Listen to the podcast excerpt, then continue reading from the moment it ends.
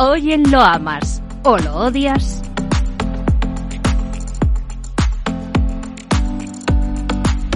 Protagonista indiscutible esta semana, Endesa, que ha presentado su plan estratégico y es una de las compañías que sufre en bolsa el castigo de los inversores ante el tirón de orejas del gobierno por sus beneficios, en épocas en las que, como diría Pedro Sánchez, eh, toca arrimar el hombro. En toda crisis siempre hay pocos beneficiarios y en este caso están en las entidades financieras y en las energéticas.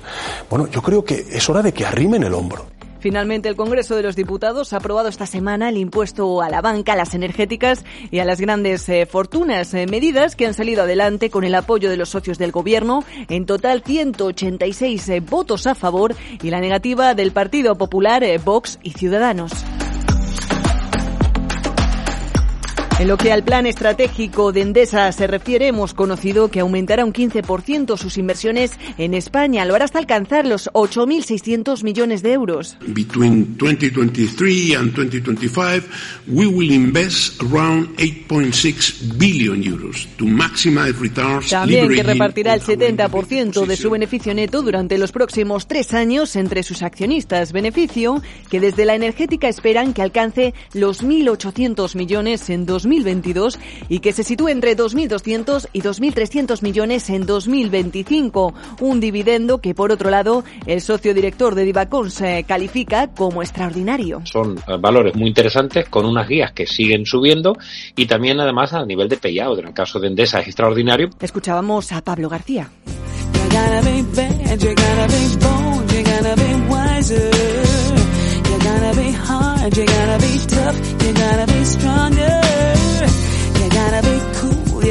De ello, los inversores recibían la noticia en el mercado con ventas y sus títulos llegaban a retroceder más de un 5% en una sola sesión. En opinión de Carlos Ladero, analista de GPM, lo que penaliza al valor es la presión reguladora, al igual que al resto del sector en este caso sí nos gusta, ¿no? Yo creo que es una compañía que efectivamente, bueno, el mercado, la verdad es que estos últimos meses está bastante volátil y cualquier noticia pues quizá parece que se, que, se exageran esos movimientos, ¿no? La, hemos visto casi caer un 5, pero bueno, eh, en este caso yo creo que el plan de negocio es bueno, ¿no? Eh, la visibilidad que tiene esa en los próximos 5 años también es muy buena, creo que es una compañía que seguirá repartiendo dividendo y además lo seguirá haciendo muy bien.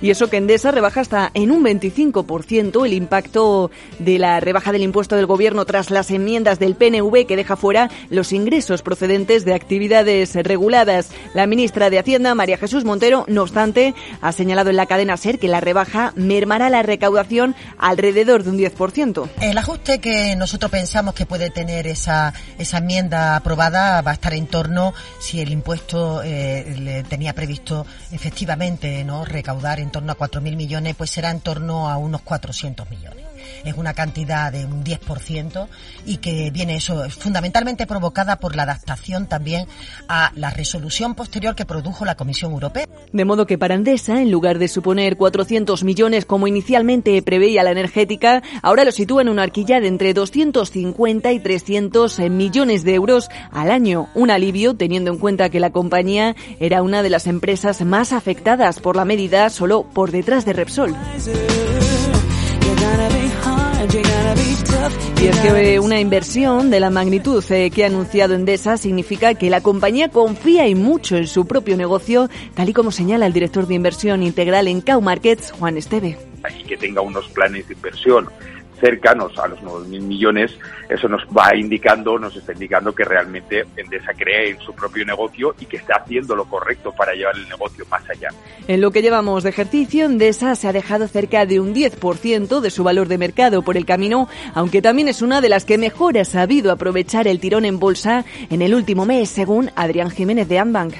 Estaba muy castigada, quizá demasiado castigada por el tema de la subida de tipos y y, bueno, el efecto que tienen en este tipo de compañías, pero, pero también es la que más ha rebotado en el, en el rebote de mercado que hemos visto en el mes de octubre, que lleva más en 30.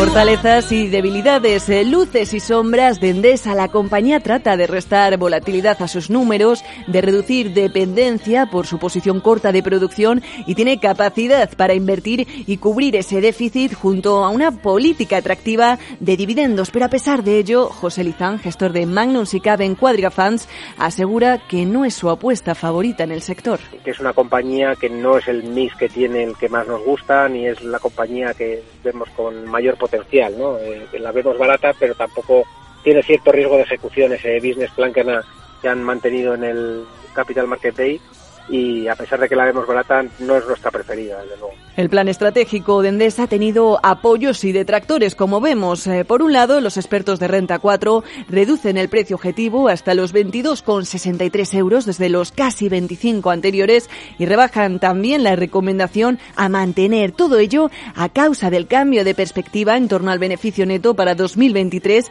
y 2024 respecto a sus anteriores previsiones. Mientras tanto, la confianza llega de la mano de los analistas de Citi, con una elevación del precio objetivo desde los 19,5 euros hasta los 20 por título. Así que, momento de recuento. Parece ser que Endesa recibe el me gusta de los analistas en lo amas o lo odias.